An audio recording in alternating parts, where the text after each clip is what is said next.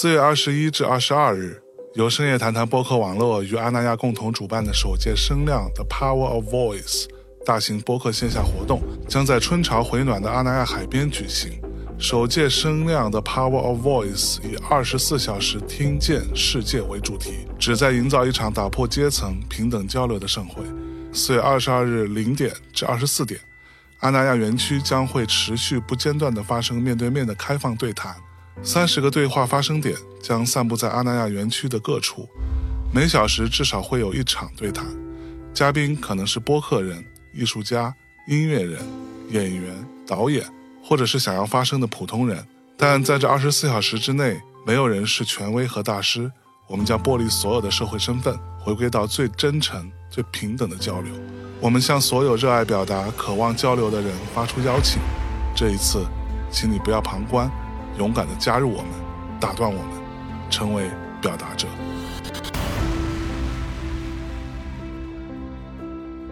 我从来不认为要以年龄段去区分一个人，每个人都是要单独。某种意义上来说，品味就是信息差，审美是对细枝末节的你已经看透了一切，知道这一切都是虚无的，所有的事情都是来了又走，走了又来。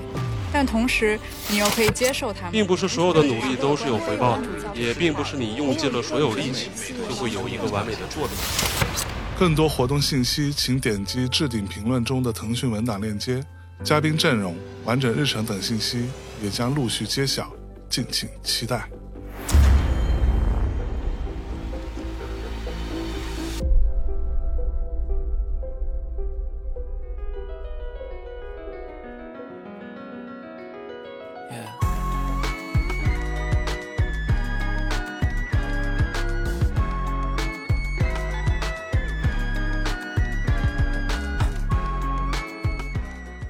各位小伙伴，欢迎收听这期的《头号玩家最燃生活攻略》，我是罗叔。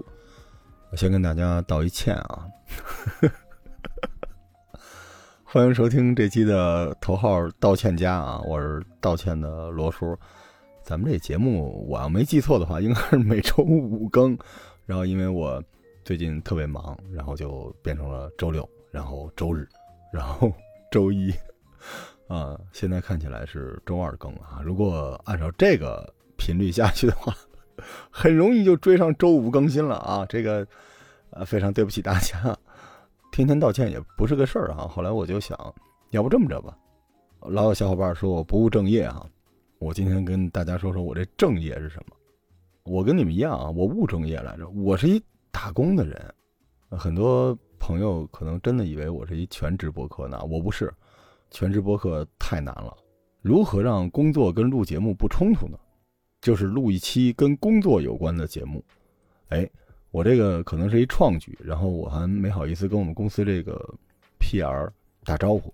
我尽量在这期节目里面不涉及数字，我估计他们就不会找我麻烦。今天这节目特别有意思啊，不光是你们能听，然后正好我这工作呢，有这么一个。环节就是我得给人录一个音频，去介绍我们现在发现的一些我所在的行业的一些机会，啊，做一些分析，正合适。我直接就把这节目做成一个，当然会剪不剪吧啊，剪完了直接做成一个项目的分析啊，直接给人发过去。这样呢，哎。我又完成了工作哈，你们也听到了一期节目，好吧？这个不要说懒啊，我尽力了。现在已经是北京时间二零二三年的四月十八号的凌晨了，以后说不定你们来不来就听见一个跟投资跟医疗有关的 一个节目啊，那就是我实在排不开了，好吧？也跟大家说说吧，这个播客世界也不能只有杀人放火、两性关系、什么电影评论、游戏评论什么之类的，对吧？咱们也听听人家那些。特别有钱啊，特别有能力的那些人在干什么，对吧？也给大家听点不一样的东西，好吧？行，那咱们就开会了啊，给大家讲讲医疗投资。啊，对不起，还是要道个歉，确实因为我太不务正业了。本来呢，这个节目应该是一个广州夜行记啊，但是这个哎，因为要录美食嘛，所以我怕缠着我，咱们过两天啊。后来一说。应该录一个推荐书的节目，但是这个阅读日不是没到呢吗？我们得往后卡一卡。然后洪晃老师的那个节目已经开录了，而且第二季不叫自作主张了啊，叫歪打正着，这这真 他说的啊，不怪我。呃，应该录一个歪打正着的前导节目，结果那个呢还没来及剪，所以哎，非常抱歉。您现在听到的是一个罗叔工作的日常的节目，但是这个应该也挺好玩的。然后我再解释一下这个片头，片头您听见的是大内密谈的相爷哈，相爷厉害啊，这旗子一插，好家伙！不能说整个博客圈吧，反正比平台找的人多啊。博客世界基本上七七八八的都出现在海边了。因为本周末呢，我要去参加相爷的一个活动，在那个活动上呢，要去海边录节目，所以哎，就给人家先推荐一下这个活动。呃，据说哈，如果大家自费去海边，也能参与这个节目现场的录制，挺有意思啊。如果你赶趟的话。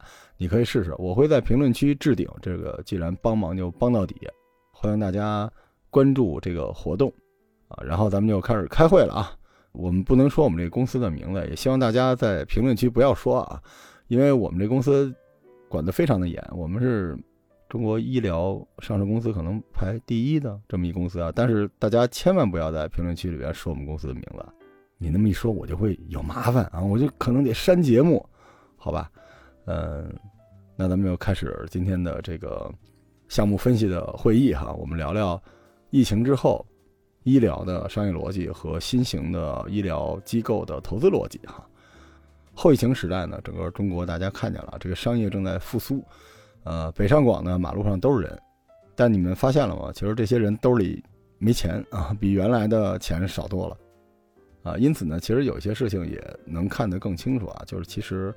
贫富两极的分化是更明显了，中产基本上是被消灭掉了。从我们这个投资人的角度啊，我不是危言耸听啊，只是说从投资人的角度啊。如果您说从生活的角度来说，没变化啊，欣欣向荣，特别的好。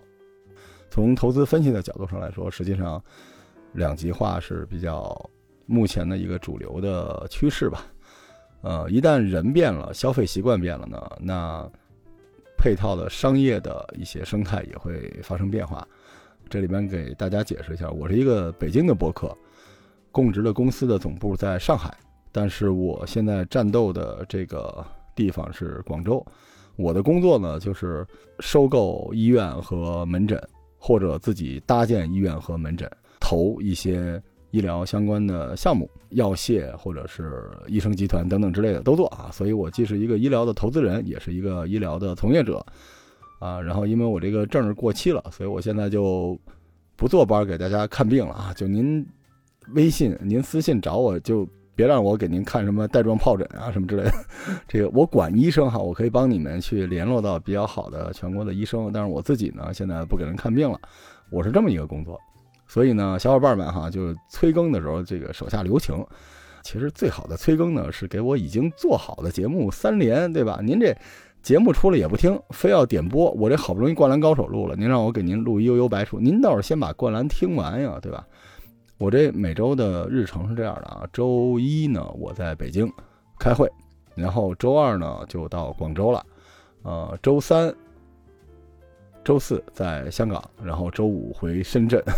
然后周六周日到北京休息一下，然后周一再开一个会，一周之内吧。北上广啊，这个上海呢，据说我在今年五月份之后我就要加上这个日程，所以五月份之后啊，我的日程会变成周一北京，周二上海，周三广州，周四香港，周五深圳，周六北京。呃，也希望这些啊旅途之中啊，有小伙伴想找我吃喝录音什么的，大家可以举手了哈，咱们可以多聚聚啊。如果你想。看病哈，如果你想了解医疗行业的创业的机会，或者说你自己就有这个医疗行业的创业需求，也可以找我啊。前提是先给我三连啊，嗯，天下没有免费的午餐，好吧？好，咱们再接着说回疫情之后广州的这个医疗市场哈。我们刚才已经说了啊，广州发生了比较大的变化，就是因为这个人的消费习惯，当然也是以消费能力。为基础啊，这个消费习惯在发生变化，所以商业呢也在发生变化。比如说广州最著名的这个 K 十一啊，这个地方呢原来是高端品牌和中端的品牌都有，但是现在啊这个商场大兴土木啊，这干什么呢？据说把所有的这个终端的品牌啊，就相当于这个 SKU 比较多，但是呢客单价比较低的，全要轰出去。以后这个商场啊，一进去可能就都是爱马仕啊、LV 什么，就变成北京这 SKP 这个路线。哎，这个是广州的顶级商场的一个发展趋势，就尽量把中等的，甚至稍微低端一点的品牌全部清出去，然后向上兼容啊，只做有钱人的生意。但大家知道，在北方不这么说啊，但是在南方有一个说法叫群楼，就一般一个大写字楼，它的一到四楼或者一到五楼。一到三楼这样的叫群楼，就裙子的裙。这个群楼呢，相当于这个大写字楼的底座。群楼呢，原来是做一些商业的，但是群楼现在不向上兼容了，因为之前的群楼里面是有很多商店，然后同时有餐饮等等之类的。但是现在这些群楼不再接受商店这样的商业，而是全部向餐饮转进，相当于什么呢？相当于向下兼容。为什么说两极分化呢？就一部分呢非常有钱的人。哎，为他准备了消费场景，就是这些大商场，针对有钱人；而这种群楼就针对这些工薪阶层。所以这个变化呢，其实不光是广州啊，我相信未来在整个中国的一二线城市都会发生这个这个趋势，就是整个的这个商业的形态向两极去转进，赚一小波有钱人的钱和赚最多的咱们这种打工的社畜的钱，这个是一个很重要的趋势。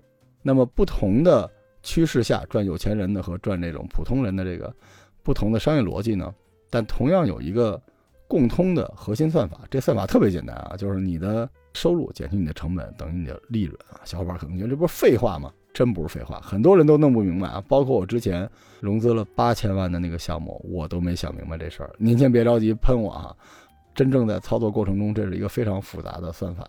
咱把书店。包括我们现在说的这个诊所，我都给你分析分析啊。咱们这个节目呢，既然不好听，就尽量给你一些非常有价值的真相。我们刚才说了啊，收入减成本等于利润，所以很多公司为什么会死呢？就是因为没有利润啊。比如说书店啊，为什么这书店经营不下去？不是因为没有人热爱文化了，没有人热爱文化，为什么有那么多播客哈？虽然播客好多也没没什么文化，但是还是有很多人热爱文化。他即便不爱文化，他也爱文艺；他即便不爱文艺，他也爱文艺的那种状态，对吧？爱文艺的自己。所以，无论是真的喜欢读书，还是假的喜欢读书，书店这个场景为什么现在就发展成这个样子了，对吧？为什么那么不强势？满世界说你怎么没有情怀，对吧？你怎么不听我这种节目，对吧？我这个节目明明那么有有料，但是你平台也哎带入了哈。我我没有说我啊，就是书店为什么不行呢？不是时代的问题，是它商业的问题。就书店没有好的商业设计，没有真正投资人或者说顶级的职业经理人，我这种类型的哈，就进去给他做整个的书店的这个架构的设计，导致书店的利润不够。为什么不够？两点：第一，你收入够不够高？收入如何决定够不够高呢？你这个产品的客单价高不高？第二就是说，你这个产品的社会需求高不高？就这两件事吧，客单价乘以社会需求，这就构成了它的收入。那你看书店为什么不行呢？因为书收入不高啊，原本书是可以的，但是现在因为有互联网这件事情，其实不是电子书，是互联网卖书这件事儿。而且这件事儿，其实我之前在另外一个跟老康的节目里面说过，是因为出版社只图短期利益，当然出版社有他的苦衷啊。结果他就把这个书首发就在网站上，直接在电商平台上做，而首发就直接。四折恨不得，那整个这个书就变成了一个客单价非常低的这么一个产品，这是第一。第二，也正是因为这件事儿，虽然买书的人其实是不少的，但是绝大多数人都在线上买书了。线上买书和书店这个生意恰恰是一对死敌，所以因此导致电商把我们书店的收入最关键的两件事儿，一个就是你的单价砸下去了，一个就是。你的这个购买需求也砸下去了，所以收入一下就降低了。好，咱们再来看看成本啊，成本由什么构成呢？基本就是固定成本和流动成本、经营性成本，对吧？固定成本是什么呢？房租、装修等等之类的。书店最大的问题是什么？是房租。为什么呢？因为书店必须要大。如果是小的，比如说咱们知道有一些比较个性的书店，推理书店呀、心理书店，这个呢，在我看来是是一摊儿。就是它是一特美好的东西，但它不是一个具备投资价值的一个一个商业的一个形态。什么叫投资价值呢？就是你得有自己的壁垒，你得有自己的个性，同时你还能够规模化的复制。就这两件事儿，如果你跟我说，那我喜欢那个某一个小型的书店，人家就是两百年了还开着，老爷子拿一苍蝇拍子拍的苍蝇，书特好，可以，你可以喜欢，那你买吗？你去买过书吗？你支持过他吗？至少作为投资的角度上来说，这个是不行的。咱们再接着说回书店的这个成本问题啊，咱们刚才也说了，无论大的小的吧，这个书店的房租都是相当的高的，所以这个固定成本呢就下不来。一般来说算经营性成本，但是书也可以作为固定成本，因为它流动性非常慢，卖的非常慢。就是你看这些书柜、书架子，其实挺贵的。所以书店的这个第一个固定成本相对比较高。咱们再说这个经营性成本，一个是人员的工资，书店人员工资确实是不高的，店员也是不贵的。比如我们耕读的这几个店员啊，从阿紫呀到咱们这个前台的这几个小伙伴，都特别特别好，物美价廉哈。但是运营成本还包括一个获客成本，就换句话说，就是你得在网上买关键词啊，或者你得在线下做活动啊，你为了让很多人过来，这个成本不光是高，而且是没有核心的对价的。比如说一餐厅或者一个咖啡店，它的线上运营成本，咱包括用户群的运维，包括投放关键词的广告，包括请网红过来拍片子，包括这个线下的活动都算上。这些东西呢，其实是有固定的价格的，但书店没有，书店没法对这个价，这就是一个非常恐怖的事情了。于是导致书店的成本，咱们刚才说了啊，这固定成本也高，是经营性的成本呢也不可算。你看书店这个生意它怎么能好呢？一堆人在那说我爱书，对吧？啊，我是一个有文化的人，没有用。商业就是商业，商业这个东西就相当于底层架构，你用一个被破坏性的损害了的。收入去减掉一个无法对价的一个比较高昂的成本。大家知道，在大城市最大的成本就是房租啊。疫情之前可能政府有些补助，疫情之后这些补助就消失了，所以书店怎么可能盈利呢？怎么可能有利润呢？对吧？同理，咱们就可以看这个其他的所有的生意啊，都是这么看。所以呢，我说这个商业逻辑啊，虽然看起来简单，就是很多做生意人不明白。如果您啊正在一个。这种店面这样的生意里边，可以把这段给你的老板或者给你的团队听一听啊。这个一定要想明白。我之前做的那个《本草生活》，就拿了几千万那个，我们遇到的问题是什么呢？就是成本的问题。我们的收入还是做的可以的，但是我们开的店太多了，导致我们的固定成本把我们的现金流给弄崩了。而固定成本为什么弄崩？我又不傻，对不对？是因为我们算法里出现了一个 bug，导致其实如果我用了一年开六个店，我是没有任何问题的。结果我用了半年开了六个店，所以一下子就崩掉了。所以这个算法是非常重要的啊。那么咱再说回这个我们现在正在讨论的医疗市场是什么样的？其实医疗市场里边也是我刚才说的这个算法，收入减去成本等于利润。那么至少要让利润为零，就是收入和成本应该是持平的。怎么能够做到呢？肯定是开源节流了。啊，咱们先看看收入，收入这一块怎么能够开源呢？那还是两件事，一个就是你的客单价要高，一个就是你的需求量要大。当然，你即便不能同时达到，比如说民营的非常贵的，像和睦家、美中医和这种，那它的单价非常高，虽然去的人少，但是它单价高，对吧？这样也能维持。或者呢，就是有一些路边的这个中医的按摩馆，那人家可能一个钟才六十多块钱，但是人需求高，对吧？好汉护三村，他能搞定一个狭窄的区域里边。几乎百分之四十到五十这方面的需求也可以。当然了，更好的生意就是你的客单价和你的需求相对比较稳定，它的总数是足够你用的，这是收入的问题。那么这个对于医疗来说，你就要考虑了，因为医疗里边比较特别，它是有一个医保在那个地方的，所以你只有两条路可以选，一种就是你价格打得非常低，你要做这种公立的价格，那你就是要去找足够多的人，不然你的生意肯定是不够的。如果你走那种非常贵的那个那个路线，呃，也不是不行，但是因为有医保在，所以呢，你要让那些人不花医保，而是花很高的钱来买你这个服务，意味着什么呢？意味着你的服务必须足够好。这个服务是什么呢？就是医疗的能力。于是呢，咱们就看看这个第二项，就是这个收入减成本这成本里边，如果医疗能力高的话，那你就要找最棒的医生，那成本一下就上去了。为什么很多小伙伴说你怎么干这么多事儿是吧？开咖啡店、开酒馆，然后开书店，开画廊，然后要开医院，其实都是一样的。从广州这个市场的建门，我们看到人的消费习惯，当然医疗有一定的特殊性，但是也是在这个消费逻辑里边的，没法逃出这个逻辑，也是两极化。要不它就是给一小撮人非常有钱的人准备的一个商品，要不就是给那种比较普通的人，但是它足够的便宜，而且它需求量足够大。所以医疗啊会往未来这两个方向发展。当然了，您别跟我抬杠说公立医疗哈，咱们聊的不是那个。我们现在的场景是在我的会议室里面聊一个关于广州医疗的项目的头决，所以我们看的是从资本的角度去看这个，呃，商业方面的东西。当然，您别说啊，资本改变了很多事情，资本一进来就完了。您您别听这个节目了，好吧？我这好好给你算账啊，千万别给我抬杠哈。咱们接着说啊，医疗商业的这个形态有什么不同？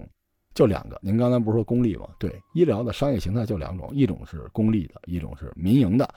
公立的也是商业化，只不过是国家替您掏了钱。其实这个买卖关系依然是成立的。公立和民营是不一样的啊。公立的肯定就是从国家的角度上去做的这些，但是国家角度上做的这些公家的这些医院，其实里面也有也有这个民营的项目。比如说有些在医保范围之外的，我给您举个例子啊，治白内障。白内障现在进医保了，对吧？但是如果在治白内障的过程中，你想做一手术，把这个视力再提高一下，那这就是您自费的项目了，这就不是人医保的项目了。医保呢是解决你的生存能力，而自费呢解决你生存的这个质量提高的这一块，对吧？因为医保它是要兜底的嘛，它不可能说把那个提高那块也给您兜了，那就很多就是它解决生存问题的钱就不够了嘛。医疗呢就两种，一种是公立，一种是民营。但是从赛道上来分呢，其实它是分成严肃医疗和消费医疗这两种。严肃医疗，您可以大概理解为为了让你不死啊，为了让你这个解决基本的生存问题的这方面的医疗服务。而消费服务呢，就是优化，无论是从预防还是从这个后边的这个提升，去解决你这个健康的优化这方面的问题。那么公立和民营在消费和严肃这两个赛道里怎么分呢？公立医疗基本上是以严肃医疗为核心的这么一个业态，而民营医疗基本上是以消费医疗为核心的业态。你说这两个里面有没有互相穿呢？当然有了。比如说，有很多医院他就做了很多消费医疗，为什么呢？因为他这个医院其实比不过其他的更厉害的医院里面有那种最顶级的医疗能力，无论是技术还是医生，他比不了。所以您一看病，您可能前十都排不上他。但是他比起民营来说，他还是可靠多了，对吧？比如很多部队的医院呀，对吧？武警的医院啊，所以呢，他就做一些消费医疗，让你觉得可信。哎，反而把消费医疗做起来。比如说咱们北京特别有名这个航空医院哈，它这个其他的项目呢不一定有那么好，但是人家这个体检做的特别特别的好。哎，就是因为它比较可信。然后咱们再说一个严肃医疗穿到民营这边，那基本就是我司的一些医院，因为。如果你在民营里边主打严肃医疗，就意味着第一，你贼诚信啊，你有钱，对吧？你买得起那些特别棒的医生来服务，而且呢，你在这个市场里边是没有竞争对手的，因为其他民营都是做消费的。所以，如果啊，你的这个病人人家不走医保，什么人不走医保呢？有钱人，对不对？外国人他不以医保为主，那行了，那你这个业态直接导致你就能吸到所有的这些不在医保体系里的这种所谓的高端的这种特种病人。那你看，你的客单价也能上去，所以民营也有主打严肃医疗的哈，这个大家一定要记住。但是严肃医疗和消费医疗的打法，或者说公立医疗和民营医疗的打法不一样。公立医疗咱们刚才说了啊，主要是输出严肃医疗，所以它的核心就是不停的提升它的医生的啊治疗能力以及它的这个设备的能力，这就是公立医疗，那就是高举高打，里边都是大明星啊，全明星阵容。而民营呢？它主打一个灵活，什么叫灵活呢？它有一些器械，啊，有一些药材或者一些疗法，还没有进入公立的体系，但是国家当然违法不行啊。但我说的呢是，国家已经同意它运营了，啊，就相当于让它先探个路，对吧？这一探可能就是十年二十年，所以这钱就能赚着。这是一种啊，这个灵活性。第二种呢，就是因为公立医疗它是兜底的，大家知道，就是任何的一个普通的。啊，用户他都可以在这里面得到救助，得到帮助。所以呢，其实有些高端的用户，其实他第一呢，是他那个病也没有那么重，他是比较注重体验的。还有一个呢，就是他其实病也蛮重的，但是他想有这个排队的优先权，他想提升这个治疗的呃效率，所以在这种情况之下，这种灵活性是民营可以提供的，对吧？比如民营医疗，因为他人也少，来的也是有钱人，那我这一个病，我可能公立医疗收你五十，我收你五百，啊，你别说他有医保不用，为什么呢？因为我这儿代客泊车，对吧？我这儿有咖啡给你喝，我这儿还有罗叔的节目给你听，对吧？你比起你在那个公立医疗一排队排个十天半个月，而且有时候你还耽误了这个手术，在民营可能两千块钱做，在公立一千块钱做，但是这公立没有手术台。那你这一等不就耽误了吗？那你就在民营做呗，对吧？所以其实各有各的好哈。刚才我说了啊，就是有这种严肃医疗能力穿到民营医疗里边，穿越过去，然后让民营医疗获得了它原本没有的那种诚信、那种品牌，再反过来再去做消费，那不是更赚钱吗？但这个事情是怎么实现的呢？叫多点执业，就是民营医疗在公立医疗里边去挖一些医生。当然了，这个呢，其实叫 part time 啊，就是多点执业，这个是国家允许的。但是把这些大名医啊挖到自己的这个阵营里边去给人看病，所以有的时候你别小看一些民营医院哈，这个医院里边的这个主任其实是公立医疗你根本挂号挂不上的这个主任，但是在民营你能挂上，为什么呢？因为这个主任在公立可能给你看一病五百块钱，但到民营可能就五千块钱了，那他可能也有自己的需求啊，在闲暇也愿意跟你来做这个合作，但是啊。原本的这种方式啊，就是公立呢主做严肃医疗，辅做消费医疗，而民营呢主做消费医疗，辅做严肃医疗。但是公立和民营之间呢，又通过多点执业的方式啊，保证了两个不同的医疗体系之间的一种竞争及合作的关系，这叫竞合，这是一种平衡啊。大概十多年来啊，已经非常的成熟了。可是因为疫情，政策发生了变化，结果这个平衡就被打破了。怎么说呢？因为现在这些公立医院它都没钱了。所以他非常需要这些顶级的医生，把原本在民营那里边得到的那些流量给带回来。那怎么能带回来呢？太简单了，因为这医生为什么要去民营呢？就是因为有更高的收入。那么让他在公立医院也得到这么高的收入，不就完了吗？所以公立医院哈，在很久之前呢，发明过一个叫国际医疗部，就是非医保的那种项目。因为有些项目还没有排进医保，所以通过国际医疗你自费，他就已经开始提供了。现在呢，又发展出一些新的。所谓医疗特区，就是让这些顶级的这些大医生，曾经在民营医疗赚到足够的钱的这些公立医疗养大的医生，在自己的公立医疗的体系之内自己定价。一旦这样，民营医疗想去做严肃医疗这件事情，就会变得非常非常的艰难。不是做不了，但是人家就会对价了，对吧？我这个手术现在在公立原来是五百，您这儿两千，我来您这儿了。现在我们那儿也是两千了。那你是不是得五千呀？但是，一旦你变成五千了，大家记着我刚才说的那个核心算法吗？收入减成本，这成本一下就上去了，可能这个利润就没有了。所以怎么办？只有一个方式，就逐渐向消费转进，就民营可能就要离消费再近一点，公立和民营之间的这个沟可能就会脱开。那咱们就给民营的这种医疗未来的业态找找路子。没有别的路，只有两条路。一条路就是向上走，比公立医疗还贵。通过自己的这个强体验、强服务、强灵活性，去服务那一小撮贼有钱的人。另一条路就是向下，把自己的价格降到极低，然后把自己的这个灵活性也是拉到头，然后去接受更多的基层的需求。咱们先说说这个往上走怎么做哈？那其实就是。跟我现在这工作很像哈，其实你还是可以卖更好的设备，卖更好的药，对吧？提供更好的用户体验，这种体验包括绿色通道，包括出国诊疗，包括你从国外把大医生请过来给他看片子，包括一些危重病，你还是可以请到顶级的专家，甚至公立医院抢不走的那种退休的专家，对吧？因为公立医院如果返聘退休专家，那行，那他原来里边那个能出诊的人，你又能抢过来了，你可以用这种方式。能得到一个更值钱的一个服务，去卖给更少的，但是消费能力更高的这一波人，就是完全做所谓高端。而且我跟大家说，高端的核心不是用户体验，不是说你往这儿一坐啊，我给你来和牛汉堡，这是高端，不是。关键这所谓的高端，还是能够提升你获得医疗支持的这个体验，包括效率等等，这就是真正的高端。在医疗这么成熟的范围里面，把一个收入做高非常容易。收入等于什么呢？等于客单价乘以用户需求。当然，一旦我们做所谓的高端，就是你那有钱人就少嘛，所以这价格就得更高。那一旦这样，你的成本就上去了。所以这个关键问题是如何降低这个成本。而成本里面，我刚才说了，固定成本就是房租这一套，这个基本上是变不了的。而且做高端，你肯定得去好的地方。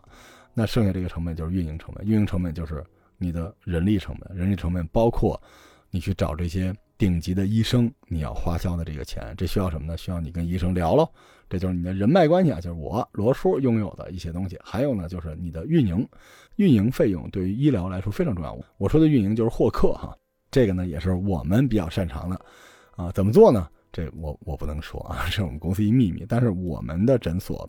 大概三千平米的诊所，一年能卖到一点二个亿左右，是不是很吓人啊？很多中国的民营医院，比如说三千了两万平米都卖不到一两个亿哈，所以我们是有办法解决这个问题的啊。我只能说，一个最终形态的高端诊所，它基本上就是我刚才说的这个样子啊。它从高端的这个定向体检，到内外妇儿，到这个中医，到手术、日间手术，然后到消费医疗，所以这里边呢。要跟大家说说一个诊所的构成哈，基本上就是严肃医疗加消费医疗。这个刚才已经跟大家说了啊，严肃医疗呢现在向下，而消费医疗呢向上。但是严肃医疗里边呢，还是有一些诊所必备的，不然如果你没有这些科室，可能国家也不给你发牌照。基本就是内外妇儿加上体检，内外妇儿呢就是内科、外科，外科包括手术啊，手术包括日间手术等等之类的啊，这是一个基本的这个严肃医疗方向的。一个内容板块，但是比较赚钱的是我们刚才说的这个消费医疗的板块。消费医疗包括什么呢？给大家稍微打开一下，里边有口腔，但是口腔很贵啊，还有这个呃疫苗，还有就是医美。但是这里边呢也出现了一个新的趋势。首先呢，如果您听到这儿，你可以发给你的朋友，因为我之前说的都应验了哈。首先这个口腔。口腔，大家先别着急去种牙，因为这个呢，马上要入医保了，我已经被约谈了。口腔的这个价格会全线向下，就是这个种牙的价格，因为这个东西已经完全国产化了。这是我们这个呃牙口不好的人的一个福音啊，这是第一块。第二块呢，就是关于疫苗，还有人去香港和日本打 HPV 酒驾，别去了。首先，这个 HPV 本身马上完整的要进医保，在广州 HPV 本身已经进了医保，而且这个酒驾。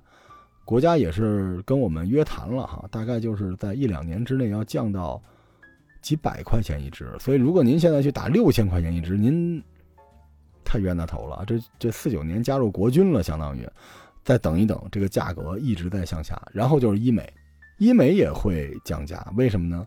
因为国家正在出台一系列的要求，就是原来我们知道有很多医美的设备是美国的 FDA，所以你看美国那边认证，咱们这儿就没问题。恰恰错了，马上就要针对所有的 FDA，因为国家有一个标准叫 CFDA，就是如果你这套医疗的设备从设备到耗材都没有 CFDA，您是犯法的，所以医疗的价格也会被砸下来。为什么呢？CFDA 有一个重要的指标，就是它可能是要求这个产品线的全部或者一部分国产化。所以你看，你听到这儿是一个对你有用的消息，对不对？啊，让你那些排队出国花高额的钱去。打疫苗的小伙伴，等一等吧，HPV 马上就便宜了。然后让那些想做医美的人赶紧去做，过两年可能就啊就会收的非常非常的紧。这是咱们刚才说的这个做高端的这条路啊，往上走。咱们再说说往下走啊，往下走怎么做呢？特别简单啊，首先这个得便宜，而且需求量得大。这什么呢？中医，这真的是中医。那你说那公立行不行？公立也行，但是你排不过那个队呀。公立都是老大爷老大娘在那排着漫长的队。比如这按摩，如果您出去做一按摩啊，哪怕是一个这个盲人按摩项目，这一个钟也得大几十块钱，对吧？但是你在公立，因为医保在这种便宜的事情上来说，它真的是双刃剑。因为做服务那人赚不着钱，可能这个按摩才十几块钱走医保，那人家赚十几块钱给你捏一个钟，真图啥？而且还有一点，中医有一点很神奇啊，它入口比较低，但后边会越来越长。你去吃一个。西药可能或者是一个西医的治疗两三百块钱，但中医就二十多块钱，你就选了中医。可是你用久了之后，你会发现，你一开始治病用了中医，对吧？你去西医只要治完病再也不去了。但中医不是的，你治完这个病，你后边就把你的朋友推过来治病，然后他们都治好，你就开始保健，保健完了之后，你就喜欢健康生活，到最后，你一算，中医花两千，西医两百，中医花两千，就一千多是在那儿买米买面，都在这儿。所以其实中医是个很有意思的事情啊啊！如果啊，如我所说，中医能够正常的发展的话，它也实现了解决这个所谓的分级诊疗，对吧？社区医疗让很多人不要去啊公立医院那边挤占更核心的医疗资源啊，而是在社区里面就解决这个问题。所以我觉得向下兼容的话。中医是一个挺有意思的点啊，当然我自己也是中医哈，我们就会啊，可能对这方面的感受更深吧。最后呢，再说说我现在的这个工作哈，啊，我刚才也说了，我是去收购医院或者收购诊所，但是现在大家知道这个，我们也不一定收得动医院啊，一个医院动辄这标的就两三个亿啊。我去年被告知我能收好几个医院，结果一看，我这预算怎么看都不像。其实我现在主要是收诊所哈，大家也知道我为什么广州啊、香港啊，包括现在深圳来回跑。就如果啊，啊你是广州、香港、深圳的这些诊所，你做的比较好，然后你想找这个全国最棒的上市公司跟你投资也好、收购也好，或者是合作也好，哎，听了这期节目，哎呀，我可能也是白说，我估计。但是听我节目的还真不一样，如果是别的节目，可能这个白说啊。但是我节目里边还真是卧虎藏龙的哈。我之前老康就是我节目的听众啊，那是一个多么伟大的老板和合伙人，对吧？就如果你是这个行业的人，你来找我；如果你是投资机构的人，对，那你是我的同行来找我，因为我这个公司的牌子，你一听你就愿意跟投，甚至你领投都好商量。这个事儿我能决定。然后有钱人哈看过来是吧？别出去打干细胞了，我什么也没说哈，但是，你等一等，因为现在港药械这个政策出来了，中国对于干细胞这个技术的观点会发生一定的变化，我就把话只能说到这一步。而且，如果你愿意入股我们未来要做的这个事情，就是我们可能会做很多很多的这种高端的诊所，或者你想做那种向下兼容的，也可以啊，来找我，咱们也可以聊。然后这个药械包括医美啊，咱们说药械，药械就是。中药和螃蟹啊，这个也来找我。还有呢，就是如果你有医生集团，你真的是医生集团啊，这不是骗子啊。医生集团大家不知道是什么，就是播客这 MCN，就是你认识一堆人，但是人家不一定认识你啊，这不许来那个伪善那一套。哎，说久仰，我给你录节目，他娘的啊！到现在，到现在啊，你你罗叔一共就被四五个人邀请过录节目啊，好多人都看起来跟我很熟，就没人理我哈。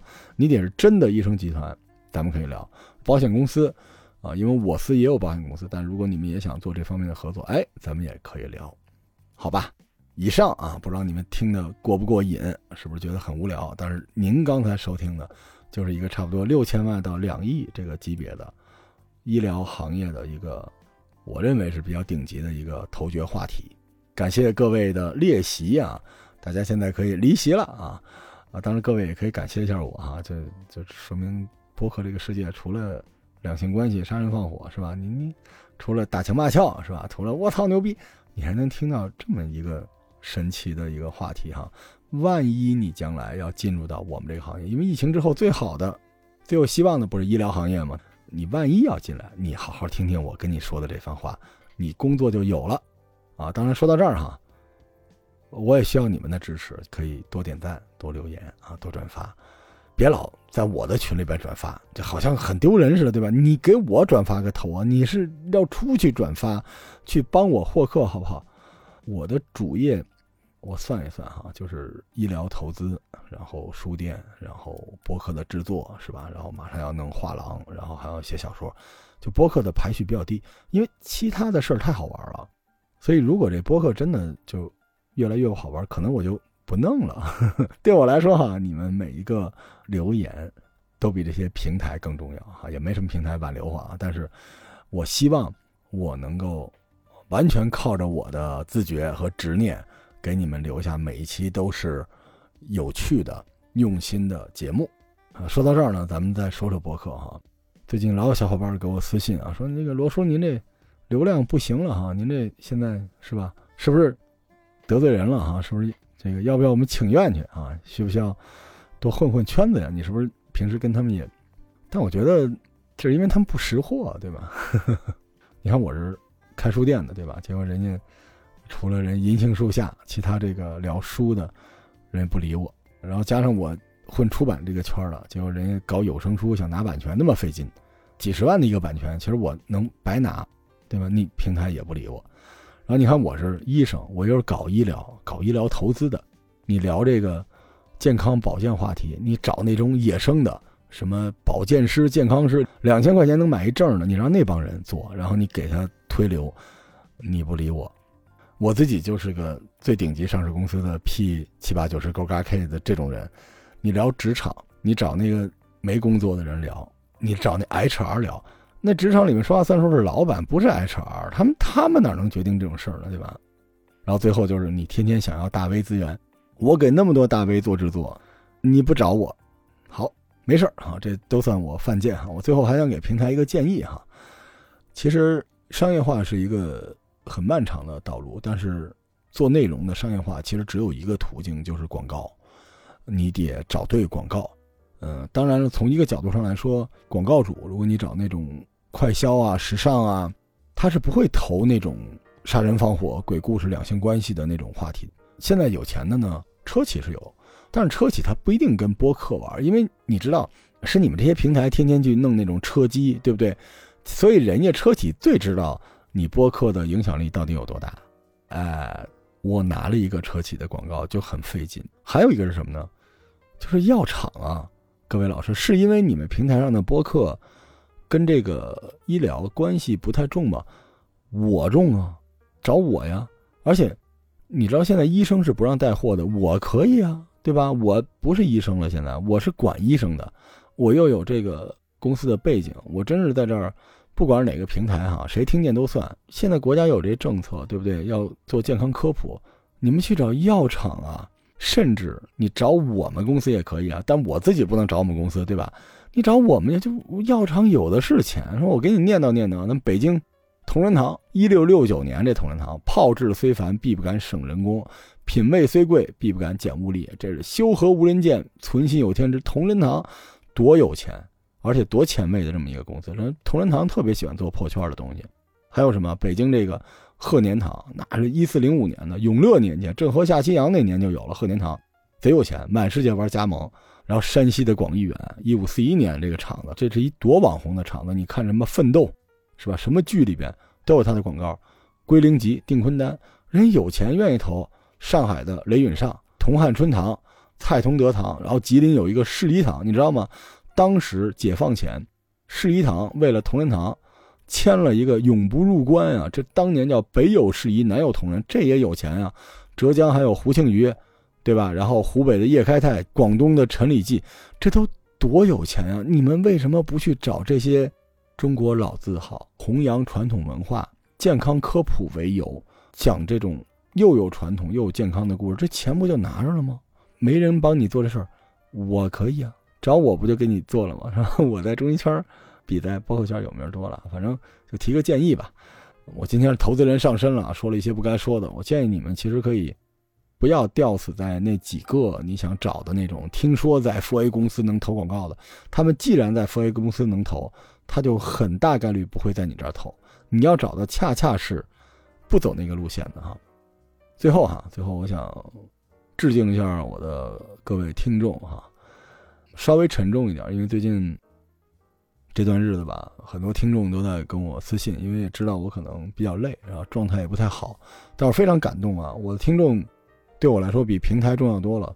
比如说，我之前录这个《灌篮高手》是专门从北京飞了香港，然后之前还去日本去看井上雄彦先生，然后呃买周边、查资料，做了这么多的节目，结果在某著名平台上，这个《灌篮高手》大电影这节目两百个播放。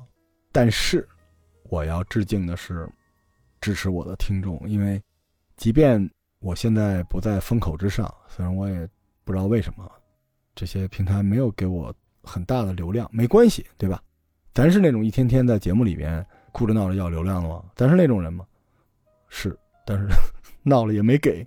但是你们啊，你们依然在支持我的节目，而且我之前也说过。你们不是被大数据选中的人，因为大数据没有选中我，我不会臣服于大数据。当然有高人指点我说：“罗叔，你这个节目太广泛了，跨度太大。”我非常感谢。我能不懂吗？我就玩互联网的。他说：“你要想火，你就只做一件事儿。”我想了想，嗯，你说的对，但我没什么可改的，凭什么呀？我这个这么多年经历了这么多，我凭什么为了一个互联网的算法只做一件事？我就不，所以我觉得你们都是最棒的。听我节目只有三种人哈，一种就是吃货，另一种就是那种真正喜欢播客、喜欢这种特别有料的内容的人，第三种就是喜欢有料的内容的吃货，就这三种人哈。我最后想明白的就是这件事情。我可能真的做不到卓而不群哈，但是我就要坚持我的理想，不是说展示我自己的很多面嘛，因为我不需要，我这反正钱也赚差不多了，我就是想为你们做别人做不了的播客，不一定比别人好，但是我想做的跟别人不一样，跨度大，里边的各种知识穿插着，感受穿插着，我就想做这种东西。非常感谢你们依然在支持我的节目，也希望。你们和我一道啊，就像《灌篮高手》一样，就是咱们的比赛远没有结束，咱们可以一起上场。每一个收听我节目、给我支持的人，在我的心目中就像场上的队友一样。有的时候，一两期节目真的是今天为老张，明天为腿哥，就为了一两个人录的。你们就是我的出发点，也是我的终点哈。感谢你们。最后呢，请允许我说一句哈：广州地区，如果你想，如果你想进入上市公司啊，参与这个医疗行业、诊所这方面的，哎，投简历给我。如果你是北京地区啊，特别好的医疗机构，特别有钱，呃，你给我一邮箱，我投我的简历哈，我他娘也想回北京了。呵 呵然后，如果啊，你是在融资、在创业，你需要一个五六百万，最多两千万以下，再往上没有了，可能两千万悬，就五六百万吧。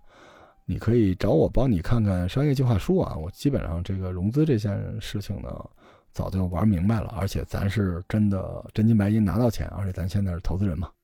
那如果你是一投资人哈，你只投五千万以上的，那你就找我要 BP 啊，我们公司绝对没问题，行业里边就排第一、第二的。而且我们公司呢，不光是你投，你只要敢投，我们就跟投，甚至跟你对投都没问题。而且你不光呢，这个项目能得到我们公司的加持哈，应该是疫情之后口碑最棒的医疗公司啊，你还能得到我的加持。